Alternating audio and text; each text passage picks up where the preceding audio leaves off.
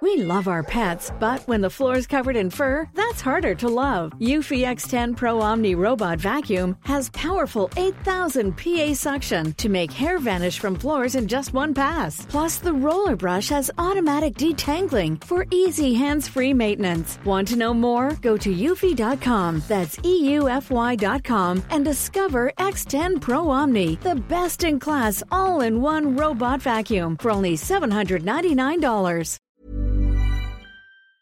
Nous avons ordonné aux forces de défense israéliennes de préparer une opération à Rafah. Ces mots, ce sont ceux du Premier ministre israélien Benjamin Netanyahou, annonçant donc une offensive de l'armée israélienne dans la ville de Rafah où sont réfugiés près de la moitié des habitants du territoire palestinien de Gaza. Près de 4 mois, jour pour jour, après les attaques terroristes du Hamas en Israël et le début des bombardements massifs à Gaza, Netanyahou refuse les dernières négociations avec le Hamas, assurant que les otages encore détenus à Gaza seraient libérés grâce à la poursuite de la pression militaire. Mais alors, quelle est réellement la stratégie du gouvernement israélien? Comment expliquer cette prise de position de Benjamin Netanyahou alors qu'en parallèle, la situation humanitaire est extrêmement critique? Salut, c'est Hugo, j'espère que vous allez bien. C'est le sujet donc à la une des actus du jour. Alors, depuis plusieurs semaines, les États-Unis, le Qatar ou encore l'Égypte tentent d'aboutir à un cessez-le-feu ou à minima à une trêve humanitaire. Une trêve qui permettrait euh, d'abord un arrêt des combats à Gaza, libération potentiellement de prisonniers palestiniens en Israël et enfin l'entrée d'aide humanitaire plus importante à Gaza pour faire face à la situation extrêmement critique pour la population. Mais hier, eh bien, le Premier ministre israélien Benjamin Netanyahou semble avoir pris ses distances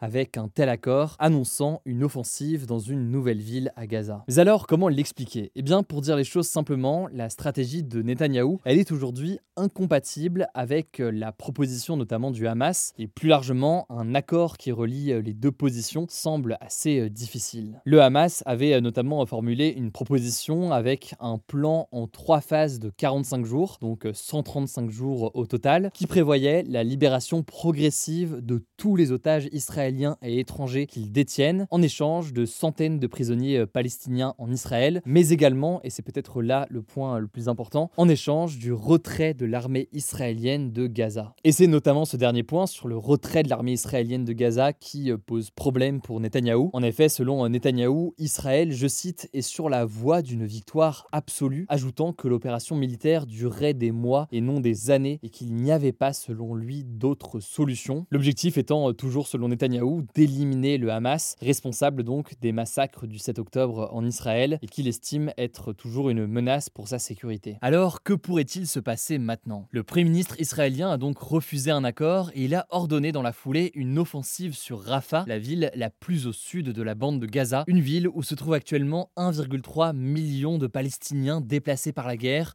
soit six fois la population initiale de la ville. Israël affirme en fait avoir neutralisé trois des quatre régiments du Hamas de la ville de Khan Younes et souhaite donc s'attaquer à cette dernière ville qui a jusqu'ici échappé aux opérations terrestres de l'armée israélienne. Et c'est d'ailleurs pour cette raison que jusqu'ici de nombreux civils palestiniens s'y sont réfugiés après avoir été encouragés par l'armée israélienne à fuir vers le sud et donc notamment vers euh, cette ville de Rafah. Sauf qu'aujourd'hui et avant même une offensive militaire, la situation sur place est absolument catastrophique. La plupart des gens vivent dans des camps de réfugiés avec une consommation d'eau extrêmement limitée. Selon l'ONU, les nouveaux arrivants à Rafah ne disposent que d'1,5 à 2 litres d'eau par jour pour boire, cuisiner et se laver. Par ailleurs, les cas de diarrhée chronique chez les enfants explosent. Selon Antonio Guterres, qui est le secrétaire général de l'ONU, une telle action d'Israël je cite, aggraverait de façon exponentielle ce qui est déjà un cauchemar humanitaire avec des conséquences régionales incalculables. Vous l'avez compris, cette déclaration du Premier ministre israélien Benjamin Netanyahou inquiète donc grandement les ONG et les humanitaires sur place. En effet, en cas d'offensive d'Israël, les civils devront fuir, mais personne ne sait où ils pourront réellement se réfugier. Une analyse révélée par la BBC estimait ainsi que la moitié des bâtiments de Gaza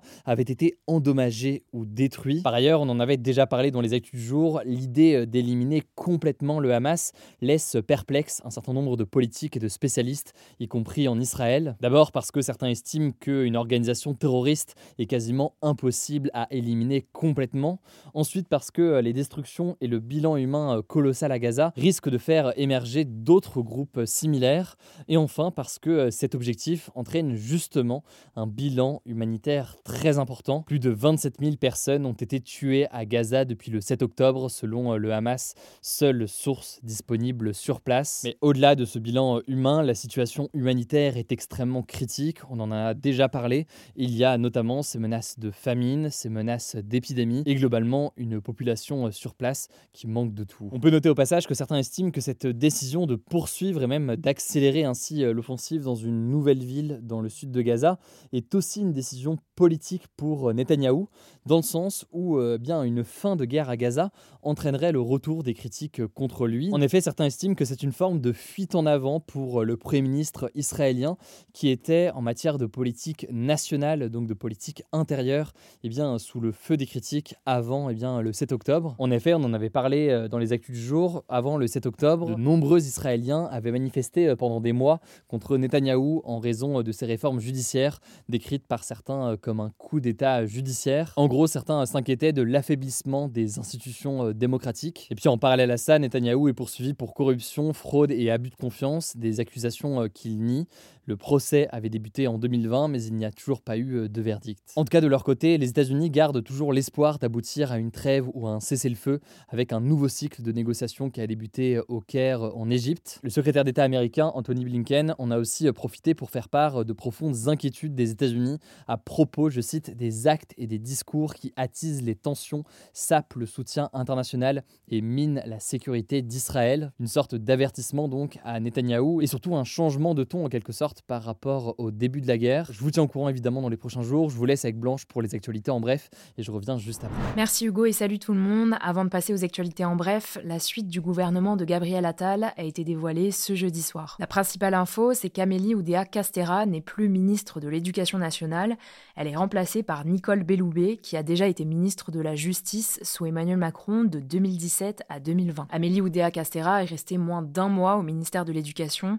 Elle faisait face à de nombreuses critiques depuis sa nomination, notamment au sujet de la scolarité de ses enfants dans l'établissement privé catholique Stanislas et ses propos jugés méprisants sur l'école publique. L'autre nouveau membre du gouvernement, c'est le ministre délégué de la Santé, Frédéric Valtou, ancien maire de Fontainebleau et député Horizon. Ministre délégué, ça signifie qu'il est sous la tutelle de Catherine Vautrin, ministre du Travail, de la Santé et des Solidarités. De son côté, Patrick Vergriette est nommé ministre des Transports, il remplace donc Clément Beaune. Il était auparavant ministre délégué auprès du ministre de la transition écologique et de la cohésion des territoires chargé du logement. Et justement, c'est Guillaume Casbarian, actuel député Renaissance, qui a été nommé ministre délégué en charge du logement. Marie Guévenou, qui était jusqu'ici députée, est nommée ministre délégué aux Outre-mer et succède ainsi à Philippe Vigier. Roland Lescure est nommé ministre délégué chargé de l'industrie et de l'énergie. Thomas Cazenave, ministre délégué chargé des comptes publics. Et Agnès Pannier-Runacher, qui était déjà au gouvernement, ministre délégué auprès du ministre de l'Agriculture. Marina Ferrari, elle aussi députée jusqu'ici, est nommée ministre déléguée aux Affaires européennes. Elle remplace donc Laurence Boone. Sarah El Haïry devient ministre déléguée en charge de l'enfance et de la famille.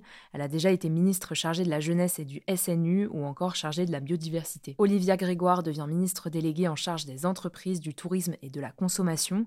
Elle était auparavant ministre déléguée chargée des petites et moyennes entreprises, du commerce, de l'artisanat et du tourisme. Elle a aussi été brièvement porte-parole du gouvernement. Ça c'est donc pour les changements de poste, mais il y a aussi des ministres qui étaient déjà dans le gouvernement gouvernement d'Elisabeth Borne qui restent à leur poste ou qui reprennent un poste assez similaire. C'est le cas de Sabrina Agresti-Roubache qui reste ministre déléguée à la ville, à la citoyenneté et à l'intégration.